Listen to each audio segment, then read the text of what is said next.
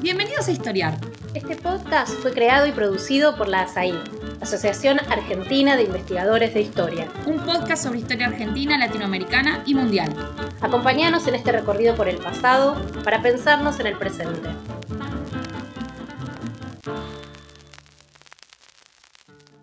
Bienvenidos y bienvenidas a un nuevo episodio de Historiar, el podcast de la Asociación Argentina de Investigadores en Historia. Hoy vamos a hablar de disidencias sexuales en la historia argentina y para ello tenemos a dos invitados súper especialistas y preparados para ello.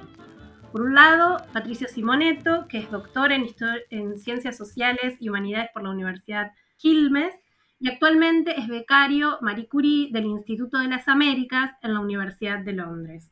Patricio es autor de dos libros sobre estas temáticas, Entre la injuria y la revolución, el Frente de Liberación Homosexual en la Argentina, y El dinero no es todo, la compra y venta de sexo en la Argentina del siglo XX. Por otro lado, contamos con la presencia de Manuel Teumer, que es profesor de Historia por la Universidad eh, Nacional del Litoral y en la universidad, es doctorando en Ciencias Sociales y becario del CONICET, Marica Feminista. Es autor, junto a Mabel Bellucci, del libro Desde la Cuba Revolucionaria, Feminismo y Marxismo en la obra de Isabel Larguía y John Dumoulin. Como anticipamos, el tema de hoy son las disidencias. Y sabemos que en el caso de Argentina, eh, desde julio de 2010, el Parlamento aprobó la ley de matrimonio igualitario y desde mayo de 2012 contamos con otra ley que reconoció el derecho a las personas a ser tratadas de acuerdo a su género autopercibido e inscritas en sus documentos personales de esa forma. Pero ¿Fue siempre posible atravesar las fronteras de lo femenino y de lo masculino? ¿Llevar adelante públicamente relaciones homosexuales? Eh, ¿Siempre existieron? Bueno, para ir recorriendo un poco estas cuestiones, vamos a trazar esta breve historia eh, de las disidencias sexuales en la Argentina del siglo XX y para comprender estos cambios culturales o las sensibilidades sociales eh, al respecto, se me ocurre empezar con una pregunta que tiene que ver con cómo se construye estas ideas de masculinidad, de feminidad, de familia heterosexual como normalidad a lo largo del siglo XX. Eh, estaba pensando en, algunas cuestiones cuando, cuando, te escuchaba y por un lado me parece, me parece un punto de partida interesante, eh, reconocer ese un, nuevo marco normativo de reconocimiento de derechos que tuvo lugar en Argentina en los últimos 10, 12 años. Me parece un asunto importante, tanto la cuestión del matrimonio, del llamado matrimonio igualitario, como el reconocimiento de la identidad de género. Sin embargo, si se trata de pensar de cambios y cómo pensar cambios y transformaciones en la sexualidad y el género, yo eh, estoy bastante interesado en en poner entre comillas una narrativa muy focalizada en cierto progreso sexual, que encontraría, que encontraría un, momento de llegada o paradigmático o de superación en el reconocimiento legal de estos derechos que mencionamos recién. Entonces esa posible narrativa en la que se hospedan algunos relatos historiográficos me parece que puede ser, puede ser cuestionada. De la mano de esto me, me sirve, mucho la, crítica, la, de colonial para pensar la, producción de la sexualidad y el género eh, en Argentina, pero por extensión en América Latina. Y con eso hago referencia fundamentalmente a que el llamado proceso de formación del mundo moderno, sus consiguientes procesos de modernización, son fundamentalmente eh, es fundamentalmente un proceso que podría describirse como de modernidad colonial, en el sentido de la crítica de colonial, eh, en tanto y en cuanto sí que reorganizan el mundo de un modo eh, radicalmente diferente a, todo aquello que podríamos llegar a conocer con anterioridad. Y en esa producción novedosa tiene lugar un, un vector de diferenciación, de partición del cuerpo social, si se quiere, que es el género. Es la implantación de una, de una noción eh, de la diferencia sexual, entendida como dos sexos mutuamente excluyentes, diferenciados y también jerarquizados. Es también la implantación de una lógica heterosexual de regulación del cuerpo. Y no me parece menor eh, acá, eh, en, este marco, introducir dos críticas que se le han hecho a los modos con los que se ha comprendido los procesos de modernización en América Latina y las, la formación del, estado, del Estado moderno. Por un lado, cuestionar el supuesto filosófico con el que se levanta el Estado moderno, que es la de un pacto social, eh, al menos es uno de los principales fundamentos del Estado moderno, cuestionar por un lado lo, aquello que, la, buena parte de las feministas han llamado un pacto sexual oculto a ese pacto social, que está estrictamente vinculado al encierro de las mujeres en el espacio doméstico, la privación del salario para las mujeres, especialmente las blancas, y por otro lado, un pacto que también tiene un subtexto, digamos, un, un, pacto oculto que no es solo el sexual eh, criticado por las feministas, sino también que podríamos describir como un pacto heterosexual, en los términos de, la crítica lesbiana, entre ellas ahora mismo estoy pensando en Monique Wittig, que, para ser breves, eh, orientó buena parte de las instituciones estatales y no exclusivamente estatales al control de las energías corporales en beneficio de la reproducción heterosexual y en otras palabras de la reproducción de la nación, y persiguió, hostigó, encuadró posibilidades de disciplinamiento a un conjunto de prácticas sexuales no reproductivas, entre las cuales eh, podríamos rastrear la, la, homosexualidad. Buenísimo. Patricio. Sí, está bueno esto que está contando Emanuel también sobre todo retomando esta idea ¿no? de cómo se imaginaba la, reproducción de la nación, ¿no? si pensamos en este momento fundacional de finales del siglo XIX y principio del XX, en el que las élites argentinas están diciendo, bueno, ¿cómo vamos a poblar este territorio que queremos ¿no? organizar?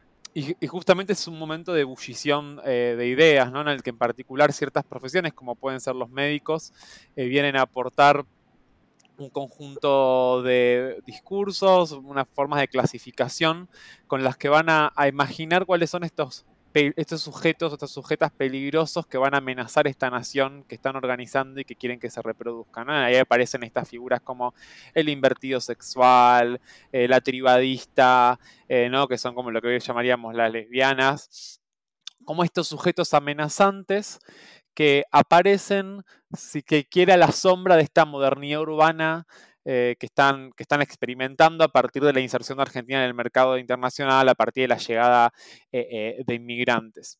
Esto en el contexto de una paradoja, ¿no? que es que Argentina o el Estado moderno argentino, en, contraste con, otros países, si se quiere, influenciado por, el liberalismo, deroga ¿no? la, la, la, penalización o la criminalización de la sodomía que habíamos heredado de la colonia, pero a la vez que la deroga establece una cierta cantidad de prácticas estatales con las que va a intentar restringir a estas personas que están ejerciendo o, habitando en el espacio público de una forma eh, contraria a las representaciones, ¿no? Estas representaciones o estas formas de que ellos imaginan son las propias para habitar la, nación o son las que van a, a contribuir una nación sana, ¿no? Con ciudadanos, eh, con una cantidad de ciudadanos con una cierta calidad, podríamos decir.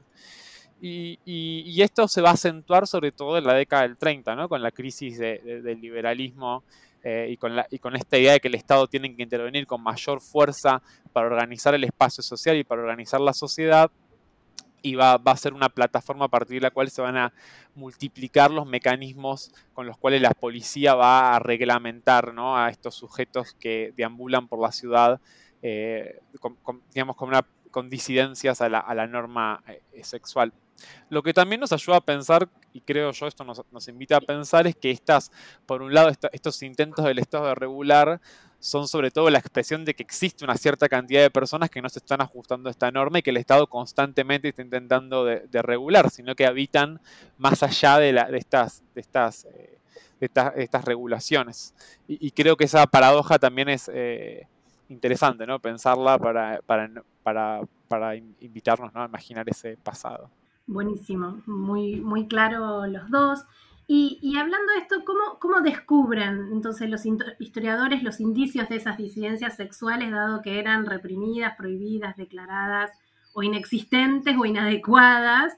Eh, ¿Cómo poder, como historiadores, digamos, cómo, cómo pueden trabajar o cómo reconstruyen esos procesos? Yo siempre creo que eh, a veces uno cree, bueno, son prohibidas, son eh, perseguidas, ¿no?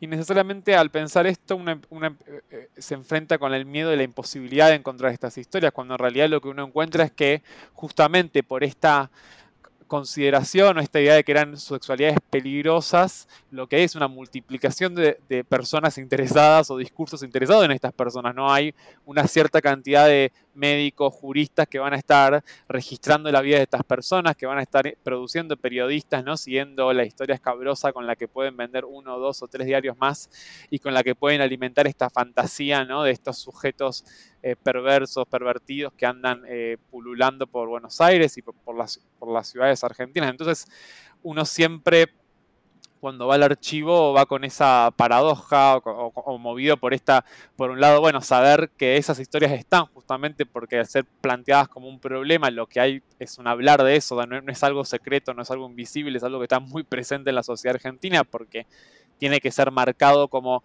algo anómalo para que exista una normalidad heterosexual pero que a la vez esas, esas historias están marcadas por una desigualdad de poder, ¿no? La persona que narra esas historias generalmente no es la persona en primera persona que está en situación y eso genera un montón de, problemas, ¿no? Que es, bueno, alimentar la imaginación histórica de cómo quizás esa persona se pensaba a sí misma, o qué sabemos, o cómo, o, cómo vivía, qué, detalles podemos extraer de estas narraciones eh, que no siempre, eh, que son generalmente contadas por otros, sobre todo cuando pensamos en principios del siglo o la primera mitad del siglo XX y que después vamos a encontrar con más facilidad en, primera persona en la segunda eh, mitad, mitad del siglo. Eh, y, bueno, y, en parte seguramente los trabajos de Manuel y, mis trabajos, y como los de muchos otros, eh, lo que han hecho es, bueno, jugar un poco a intentar invertir esa relación de poder para atraer esas vidas, darle centralidad histórica a esas personas que estaban experimentando su sexualidad con disidencia a la norma heterosexual, ¿no? Sí, estoy estoy de acuerdo eh, en un punto que me parece muy importante. Es cierto que eh, solemos pensar eh, una historia de silenciamiento y, en todo caso tendríamos que pensar de producción del silencio, pero es también muy cierto como, como en su momento enfatizó el trabajo más, más conocido de Michel Foucault al respecto, que la sociedad, la sociedad del siglo XIX, posterior al siglo XIX, es una sociedad, y del siglo XX es una sociedad que habla, que habla del sexo, que habla de la sexualidad y que habla de las sexualidades periféricas, desde la medicina, desde la literatura, por, desde el, aparato jurídico, por mencionar lo mínimo. Entonces, ahí tenemos una, una beta de archivo muy interesante para, que, para, para indagar y que, ha sido motivo, motivo de indagación, también el cine. Yo, partiendo de eso, lo que me gustaría remarcar es, por un lado, que estoy, con, de hecho, con la, con la, hipótesis de Foucault de pensar eh, la emergencia del homosexual como una criatura moderna eh, de finales del siglo XIX eh, para el siglo XX, y es decir, plantear una, si se quiere, una fractura histórica respecto a mm, un conjunto de prácticas sexuales que podrían describirse como homosexuales con anterioridad a la invención del homosexual como una especie asequible al estudio de la, psiquiatría, de, la criminología, de la literatura. Y Dicho esto, eh, me gustaría mencionar, por un lado, en relación a, la tarea de descubrir, que es una tarea muy creativa, juega mucho la, imaginación ahí, ¿no? En la, escritura historiográfica. Eh, al momento de, si se quiere, de dar cuenta de ese pasado de sexualidades disidentes. Por un lado, eh, me gustaría remarcar que disidencia sexual es un término que en los últimos 15 años en Argentina ha comenzado a cobrar peso y para enfatizar, si se quiere, una torsión crítica a los mecanismos de normalización sexual. Fue impulsado por ciertos sectores de los activismos eh, lésbicos especialmente, inicialmente, y con un fuerte interés en distanciarse o en reconocer que parte de esos mecanismos de normalización sexual eh, involucraban algunas políticas que se presentaban como propias de la diversidad sexual o dirigidas a la diversidad sexual. Por tanto, es un término que está marcado por un ejercicio reflexivo sobre la agencia sexual.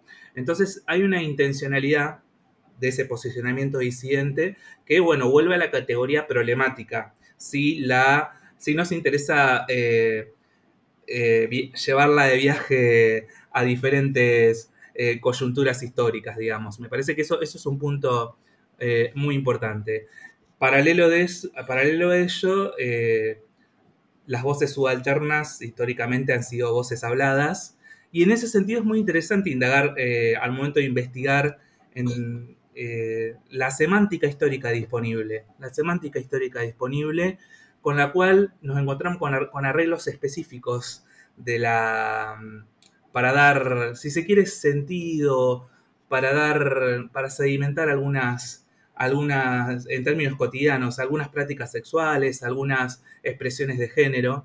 Y en ese sentido, eh, claro que eh, para principios del siglo XX o durante buena parte del siglo XX, términos como morales, invertidos, eh, han jugado un papel específico muy importante, pero también categorías de reconocimiento propias, como la de entendidos, en Buenos Aires, sobre todo en la sociabilidad lésbica, como la de las mejores, las, las bitters, eh, códigos de reconocimiento propios, en los cuales incluso podríamos decir para el caso de los entendidos, que era un mecanismo de, de reconocimiento entre podríamos decir, eh, entre, entre personas interesadas en, ciertas prácticas sexuales no heterosexuales. Con esto quiero decir que no, era necesariamente un mecanismo de sociabilidad homosexual, participaban personas que no necesariamente se reconocían en esos términos, pero que eran entendidos, entendidos a los efectos de ciertas prácticas sexuales.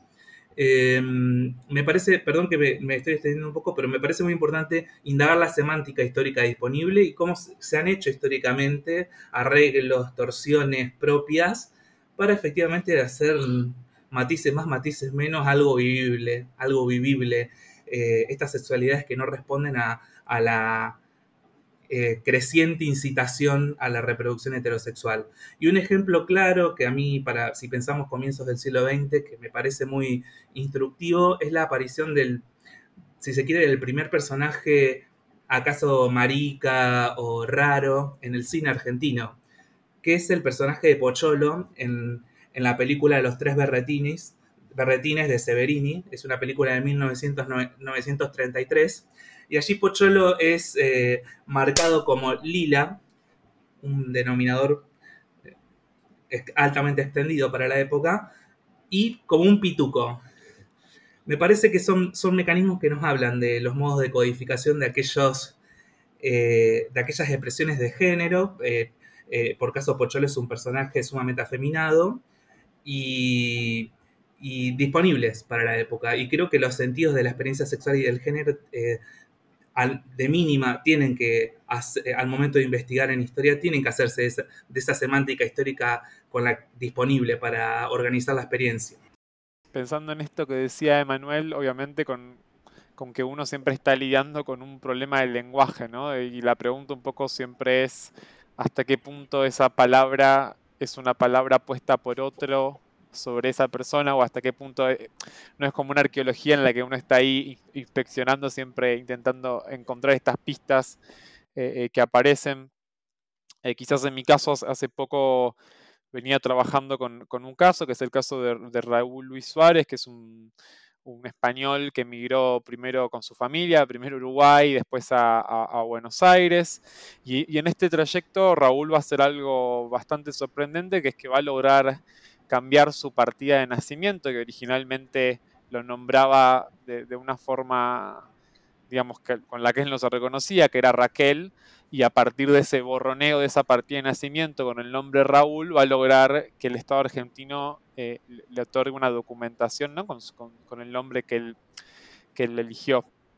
Y a partir de esto va, a casarse, ¿no? Va a conseguir un trabajo en la, como en la aduana, hasta que un día va a tener un, accidente cardiovascular, va a morir, y a partir de eso, obviamente, la prensa va a construir durante semanas una espectacularización de su vida, en la que estos periodistas lo que van a intentar todo el tiempo es, bueno, cómo esta, este nombre antiguo que él tenía en realidad era su verdadero ser y que este nombre que él había inventado supuestamente no tenía nada que ver con, la vida, a pesar de que al parecer eh, tenía más que ver con su vida, ¿no? El nombre, eh, Raúl, ¿no? Y a, partir de eso uno piensa, ¿no? Como capaz otras, otros historiadores han hecho, historiadoras, pienso por ejemplo Gabriel Acano con el famoso caso del general revolucionario de México, Amelio Robles, em, con, cómo intentar recuperar ese, e, ese nombre de la, persona, ¿no? O sea, esa, esa, esta forma de percibirse y, reconocer esos esfuerzos más allá de los intentos de los otros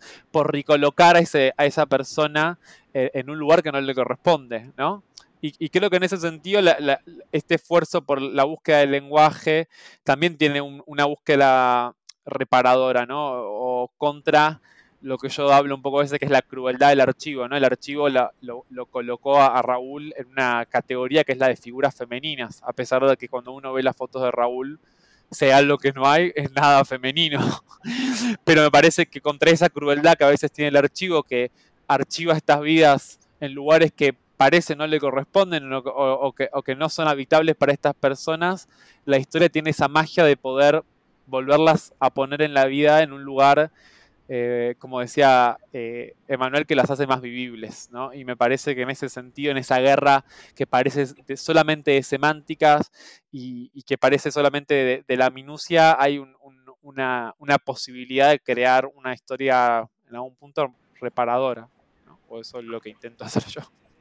Buenísimo, buenísimo. Y, pensando en esto que están planteando, digo, en, en estas estrategias posibles de expresión y de y de tránsito de, un género a otro, como el que contaba recién Patricio, hay como, es posible rastrear como diferencias de clase entre la, en, el sentido de las formas de expresión o las formas de habitar esas sexualidades diferentes en función de, las clases sociales, de las posibilidades que las distintas personas tenían para, para vivir. Capaz que es difícil, no sé, se me ocurre como un eje que hoy mismo pienso que es distinto vivir las sexualidades según las clases sociales, si esto se ha planteado, se plantea o se piensa históricamente, o nos falta también archivo para poder contar estas historias, como decían ustedes, desde, el punto de vista de las propias personas que las experimentan. Sí, estoy de acuerdo con, este con, con, este problema al momento de pensar una investigación interesada en dar cuenta de vivencias sexuales disidentes de, de, un patrón normativo heterosexual. A mí me gustaría remarcar algo que pasé por alto hace un momento, pero que me parece muy importante. Por un lado, asumir, podrán estar de acuerdo conmigo o no, hay, muchos que sí, pero tal vez no, que en la escritura de la historia no participan exclusivamente historiadoras e historiadores. Y esto me parece muy importante para el caso que nos convoca. Históricamente en Argentina fueron los activistas homosexuales y lesbianas quienes comenzaron a escribir su propia historia por caso, dos textos de referencia, que es eh, La homosexualidad hacia la destrucción de mitos de Selmar Acevedo, hacia 1985, y uno muy, muy especial, que es La homosexualidad en Argentina, de Carlos Jauregui, de profesión y eh, profesor de historia también. Y me parece muy importante ahí la operación de escritura que hacen para dar cuenta de un pasado interesado en, eh, en contar una historia de la homosexualidad. Beben mucho de la memoria, hay ahí una transmisión de memoria, de memoria oral, de generación en generación, al interior de la propia sociabilidad homosexual que se plasma. Son las fuentes que aparecen en, este, estos trabajos que estoy mencionando. Y no me parece gratuito tampoco que los archivos de los que contamos hayan sido archivos creados por activistas eh, homosexuales, lesbianas, travesti, trans, eh, muchos, de, de ellos que hoy continúan y tienen mayor visibilidad, como el archivo de la memoria trans, pero también muchos otros que se han encargado de resguardar eh, eh, material documental, tanto de, la, de, las de, las trayectorias militantes como de las, podríamos decir, de la vida cotidiana, de la vida privada, recortes periodísticos. Ahí opera una clave de lectura mm, sensible, por decirlo de algún modo, o, despejada de, una, de, un, de, una perspectiva heterocentrada. Quiero decir, no sería tan sencillo rastrear algunos recorridos en la prensa si no estamos atentos a un ojo en el cual a veces sí se exponía al invertido, se exponía a, los amorales, se los exponía y hay una función de disciplinamiento social muy fuerte por parte de,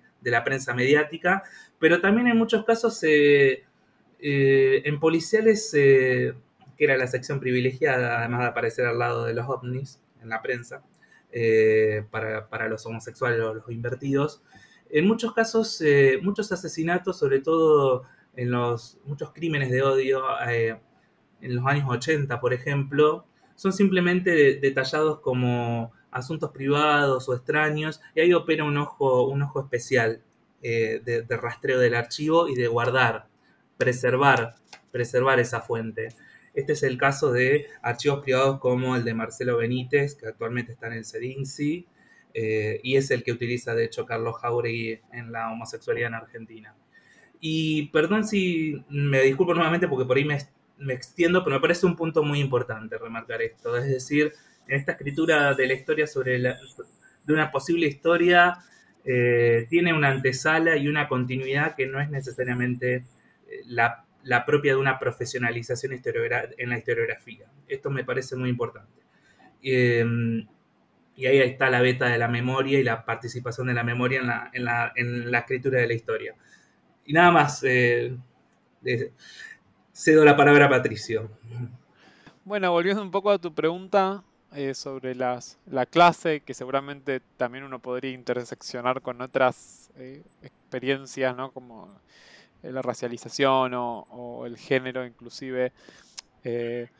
bueno, tiene que ver un poco con la trampa a veces de cuando uno escribe una historia pensada desde una, a veces de una identidad, ¿no? Que es que parece que, bueno, uno de los homosexuales y es un mundo compacto en el que todos tienen la misma experiencia, o uno habla de las travestis, bueno, las travestis todos tuvieron la misma experiencia, y en realidad, obviamente, esa trampa de la, de la narración, ¿no? Que es que, bueno, esa palabra en un momento se empieza a volver problemático, porque como todos los mundos y los grupos humanos, obviamente, son muy heterogéneos. Eh, entre los homosexuales que caminaban eh, por retiro, constitución, por ejemplo, los varones buscando encuentros eróticos en las estaciones, obviamente, eh, muchas veces eran encuentros interclasistas, ¿no? Entre sectores sociales muy diversos, de clases medias, de golpe con el, estibador. Eh, tenemos, por ejemplo, el los famosos registros de Wilto Grombovich, ¿no? El, el escritor polaco que vive en Argentina, que decía que le gustaba divagar por retiro porque no porque era homosexual, sino porque ahí se encontraba con la juventud que contenían los, los marineros, ¿no?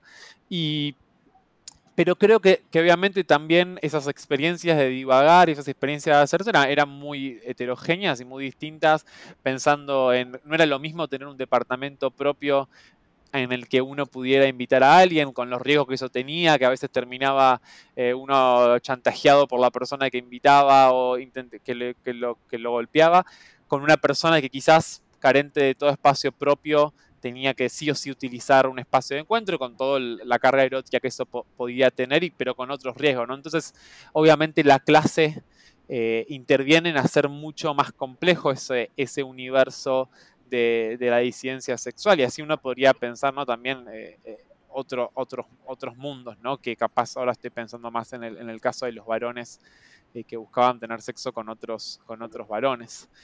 Eh, y cómo también esas, las representaciones o las imaginaciones que había sobre las clases sociales tenían cargas eróticas, ¿no? Y pensando, por ejemplo, en los varones politizados en los 70, obviamente la búsqueda eh, de ciertos modelos de varones vinculados con la clase, con la idea de la clase obrera, tenían a veces una carga erótica en el sentido, bueno, de encontrarse con ese chongo proletario que, ofrecía ¿no? Ese, la realización de un poco del sueño húmedo izquierdista, ¿no? Y me, parece que en ese sentido la idea de clase a veces también es productiva para pensar todas estas dimensiones en, esto, en estos grupos, eh, pero que bueno, como te digo, son, son más complejos y que, y que podríamos pensar también con, otras, otras, con otras formas de intersección, de secciones, ¿no?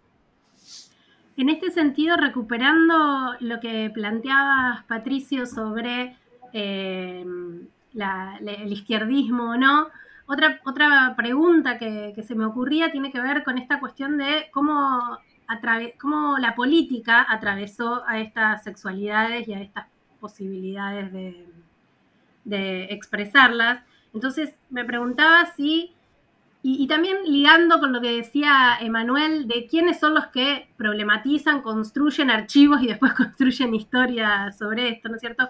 ¿Qué rol y si hubo de, los distintos partidos políticos en problematizar esta cuestión, ¿no? Si, ¿cómo, ¿Cómo lo vieron desde anarquistas, socialistas, comunistas a inicio de siglo o radicales, peronistas? ¿Cómo, si, si tuvieron un ojo en relación a este reclamo de derechos eh, o no, por un lado, y también como el lado B de, esto, si hubo un impacto eh, especial de entre las dictaduras y la represión de esas sexualidades disidentes, más allá que ya estamos aprendiendo sobre eh, los cuidados que hay que tener con las palabras.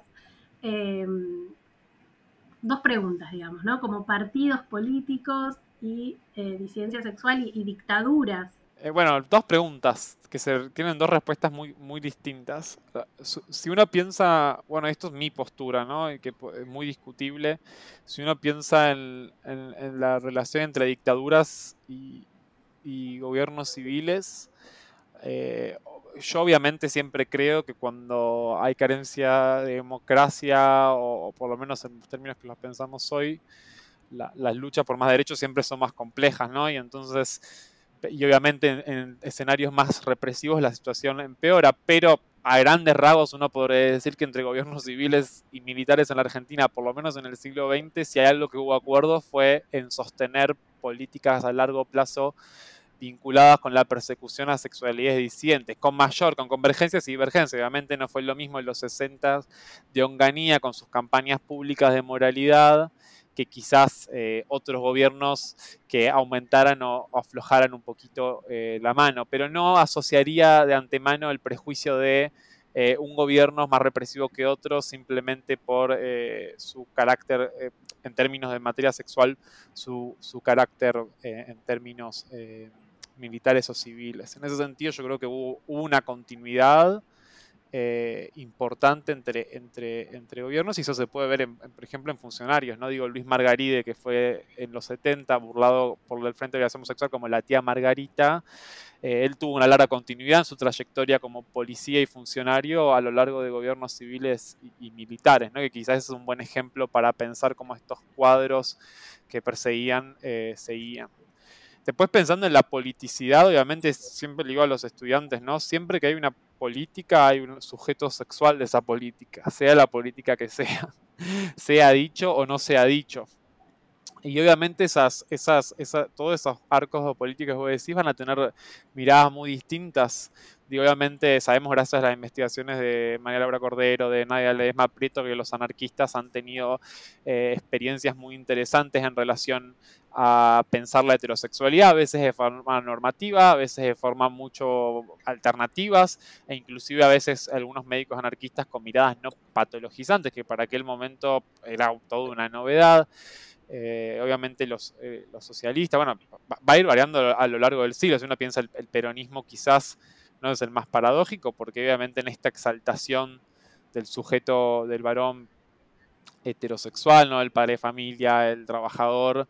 Eh, ese por un lado, eso va a generar restricciones a la hora de quién es el sujeto de esta política y, pensando en la izquierda, ¿no? quién es este hombre nuevo que va a liberar la patria, pero a la vez estas, las dinámicas que van a activar estas formaciones políticas que buscan desafiar el status quo también va a abrir a veces la puerta para radicalizaciones de estos, de estos sujetos políticos, como podría ser el peronismo en los 70 eh, y los intentos, por ejemplo, de ciertos homosexuales de radicalizar esas figuras políticas eh, para insertarse ¿no? en ideas como la de pueblo o insertarse en ideas de, bueno, justamente del pueblo que se libera del imperio, etc. Entonces, yo creo que a la hora de pensar la politización hay que como un lado mirar estos discursos que están construyendo este sujeto normativo y después mirar, bueno, qué expectativas despiertan y qué flexibilidades habilitan todos estos discursos eh, políticos. Sí, me, parece muy importante eh, remarcar que fueron los inicialmente los propios los propios activismos en su momento eh, presentados como homosexuales los que denunciaron precisamente las, las continuidades, la continuidad de un andamiaje represivo hacia las disidencias sexuales tanto en dictaduras como en democracias. Es bien cierto que el Estado Nacional en Argentina no penalizaba formalmente la homosexualidad, pero sí que se hizo de una suerte de patchwork represivo eh, que se extendió durante largo, largo y tendido hasta hace no mucho y yo diría que ha encontrado, que encontrado reformulaciones. No solo eh, un andamiaje de índole nacional, también provincial y municipal. Esto me, me, parece muy importante. Por citar un ejemplo, en Santa Fe, en la provincia de Santa Fe, los códigos contravencionales que habilitaban el poder represivo de la policía fueron derogados en 2010, luego de muchos años de lucha, en el cual hubo muertes que no fueron esclarecidas, crímenes que no fueron esclarecidos, y fueron derogados en 2010, dos meses antes de la sanción del matrimonio igualitario.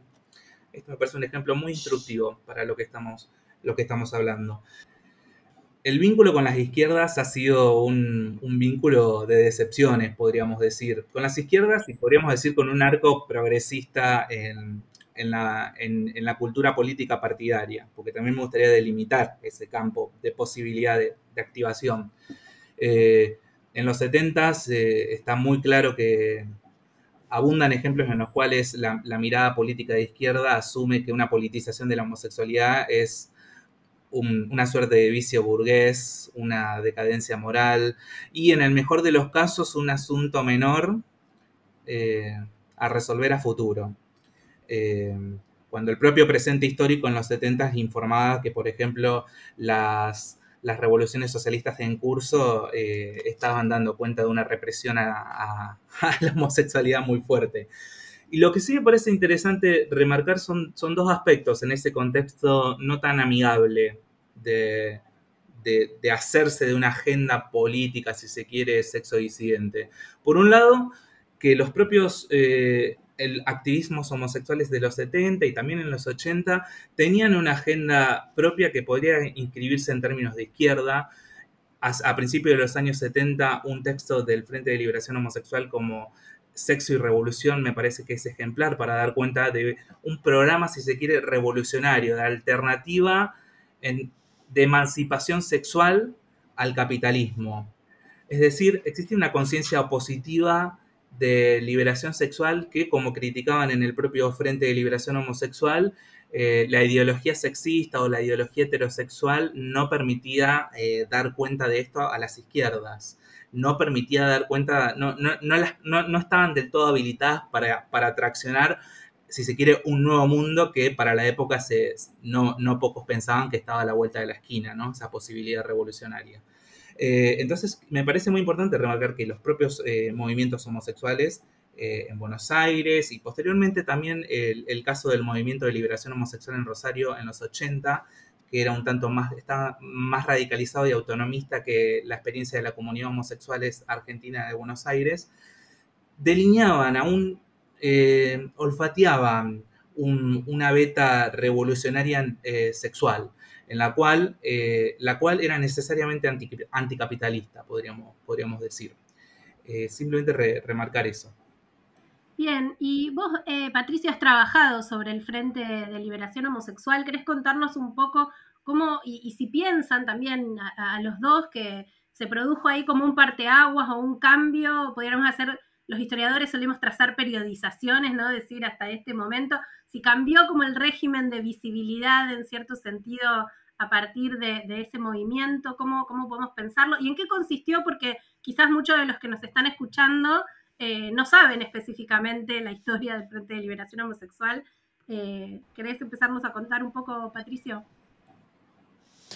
Sí, bueno, yo escribí esto hace muchos años y entonces, por suerte, en los últimos tiempos hay, ha surgido justamente a partir de estos archivos eh, de los activistas mucha más información eh, y, uno puede encontrar, por ejemplo, en páginas como Memorias Moléculas Malucas, que invitamos a los oyentes a investigar, puede encontrar muchísimas historias sobre, sobre todos estos activismos en Argentina. El Frente de Liberación Homosexual fue una experiencia cuyo, cuyo, antecedente va a ser el grupo Nuestro Mundo, que en realidad se llamaba Homosexuales de Buenos Aires, pero publicaba un boletín llamado Grupo Nuestro Mundo, que era un grupo fundado por un expulsado del Partido Comunista, que era Héctor Enarbitante, y otros trabajadores justamente que preocupados por la cuestión sexual van a encontrarse un límite en este, esta izquierda tradicional que le dice, bueno, no, mira, la, homosexualidad es una desviación burguesa, acá eso no tiene lugar.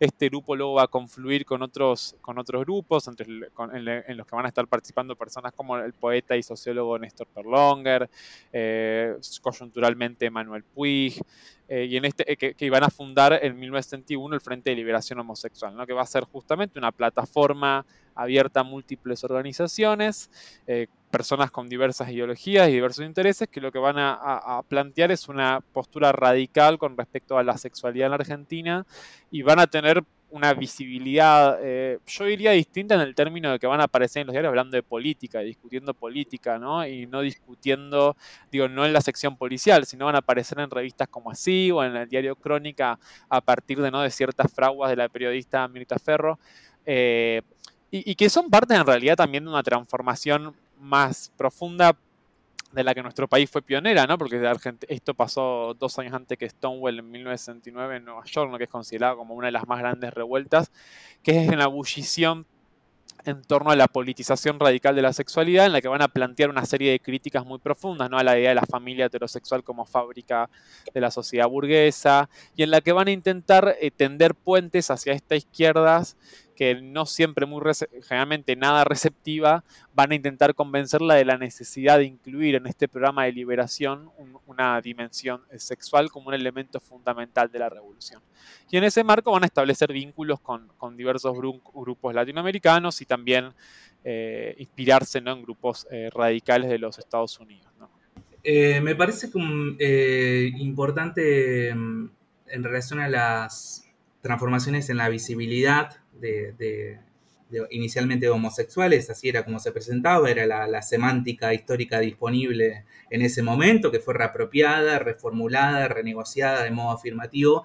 Me parece que un momento mmm, crucial es el que tiene lugar en la transición democrática con la emergencia de, de diversos grupos que se referencian como homosexuales o gays, eh, tanto en Buenos Aires como en Rosario inicialmente, Mm, algunos de modo más sostenido, como es el caso de los que mencionábamos, la comunidad homosexuales de Argentina y el movimiento de, de liberación homosexual en Rosario, eh, van a marcar un... Yo, yo, yo sí me, encuentro entusiasmante pensar ahí un momento de quiebre o si se quiere de, de un, posible corte periodizante en términos de visibilidad de la homosexualidad, activada por estas agencias políticas homosexuales que se distancia, ese precio de la luz, como le llamó Néstor Perlonger, se distancia eh, de mecanismos eh, quizás más arraigados y de larga data, caracterizados por la clandestinidad, por la construcción de un self eh, desde el silencio, desde el estigma, se distancian en beneficio de un discurso afirmativo de la, de la experiencia homosexual, luego homosexual lésbica, y luego ahí tenemos un desglose de, de, de, categorías identitarias que nos, también nos informan de los conflictos en curso, de los modos de representar y, de opresiones compartidas pero diferenciales. Eh, me parece que en los 80 comienza un momento de, fractura en ese sentido. No es que, por supuesto, la construcción de, de la sexualidad, de sexualidades no, no heterocentradas eh, dejan de tener lugar bajo el estigma, el silencio y la clandestinidad, pero sí que ahí emerge un, espacio, un espacio diferente de posibilidad de realización. Y no me parece gratuito eh, el texto que mencioné hace un momento, el de Carlos Jauregui, que me gusta también leerlo como un archivo, que arranca precisamente eh, proponiendo, es un texto de finales de los 80, del 87, proponiendo la necesidad de construir una comunidad gay. Es decir, habilitar un espacio posible de identificación, de pertenencia y de afirmación eh, optimista eh, en el espacio público heteronormativo. Y no puedo dejar de pensar en que lo que siguió a este momento que describían de autoorganización, de reconocimiento, de afirmación de identidades gays, homosexuales, lesbianas, fue la dictadura, la última dictadura militar. Y me pregunto entonces qué sucedió con esas disidencias y con esos movimientos en el contexto de esta última dictadura. Eh, bueno, obviamente la, dictadura y la, y, y la violencia paraestatal previa al inicio de la dictadura, ¿no? comandada desde el Estado y la, y la van a impactar fuerte en los activismos de los 70 eh, y van a llevar a la disolución en 1976 del Frente de Liberación Homosexual. contradictoriamente y como capaz pasó en también el resto de América Latina, los exilios forzados por la dictadura van a generar otras situaciones y otra migración de ideas. No estoy pensando en como por ejemplo la migración de Néstor Perlonger que nombró Emanuel, que fue uno de los líderes frente a la homosexual a Brasil, para generar toda una migración de ideas, por un lado de trasladar estas ideas frente a los homosexuales a Brasil, pero por el otro, cómo va a transformarlo a él, ¿no? en sus ideas eh, con respecto bueno, a estas nuevas ideas de los 80, ¿no? de los grupos de activismo más vinculados también después a la idea de lo gay. Eh, y, bueno, obviamente la dictadura va a ser un, momento en el que la, alta, alta represión política y también como sabemos esta represión política a veces fue acompañada por una exacerbación moralista de la violencia hacia las disidencias sexuales, que segura que en los 80 también van a sufrir particularmente las travestis que van a estar eh, ofreciendo servicios sexuales en la calle, ¿no? Eh, eh, por esta, por estos a veces en estos operativos que, van a, que, va, a realizar la dictadura y que va a continuar de la transición democrática después en los 80, en particular fuerza contra ellas, ¿no? y que, fueron terribles. Así que pues, yo creo que en ese sentido la, dictadura fue un momento de, quiebre, pero no, no de fin en un punto. Fue quizás un momento de transformación de estas agendas políticas hacia otro, hacia otro horizonte, habilitadas por la nueva democracia después del 83. Me parece muy importante enfatizar eh, en un andamiaje represivo, policial, que no sé si fue sistemático, pero que no es privativo ni de la dictadura ni de la democracia, tiene cierta continuidad y que estuvo dirigido a personas por su expresión de género y orientación sexual, entre ellas travesti, trans, pero también diría maricas y también prostitutas. Esto me parece eh, un asunto no menor porque actualmente los activismos travestis y trans están denunciando un genocidio hacia sus experiencias trans por parte del Estado y le están denunciando al Estado, al Estado argentino por delitos de lesa humanidad. Hay políticas actualmente, protestas actualmente dirigidas a reparaciones e indemnizaciones en función de estos delitos que cometió el Estado. Al fin de la dictadura siguió un proceso de democratización y una transformación cultural y sexual en la esfera pública que suele conocerse con el nombre del destape. Para conocer más sobre la relación entre el destape y las disidencias sexuales, invitamos a Natalia Milanesio, que acaba de publicar el libro El destape, la cultura sexual argentina después de la dictadura. Natalia es una historiadora argentina, pero que se doctoró en la Universidad de Indiana y actualmente es profesora en la Universidad de Houston. La escuchamos. El destape, la cultura sexual en la Argentina después de la dictadura. En este, mi último libro, cuento la historia de cómo la última dictadura militar censuró y silenció la sexualidad a distintos niveles. Los desnudos en el cine y en la gráfica estaban prohibidos, las sexualidades disidentes eran reprimidas, el erotismo femenino era ignorado y el acceso a la planificación familiar en hospitales públicos estaba prohibido. No existía una discusión abierta y honesta sobre el sexo, el cuerpo y el placer.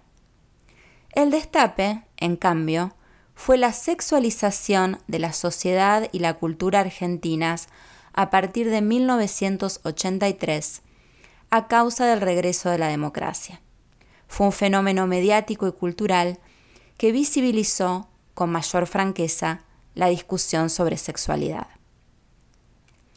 Los argentinos asocian al destape con el destape mediático, es decir, con revistas como Libre y Sex Humor, películas como Atrapadas o Correccional de Mujeres, o el comercial televisivo de Hitachi con Adriana Brodsky. Cuando comencé mi investigación, me di cuenta que a la par de la sexualización de los medios y la cultura, surgieron otros destapes igualmente importantes que tenían que ver con cambios en las escuelas, los hospitales, los consultorios, los dormitorios y hasta en las calles.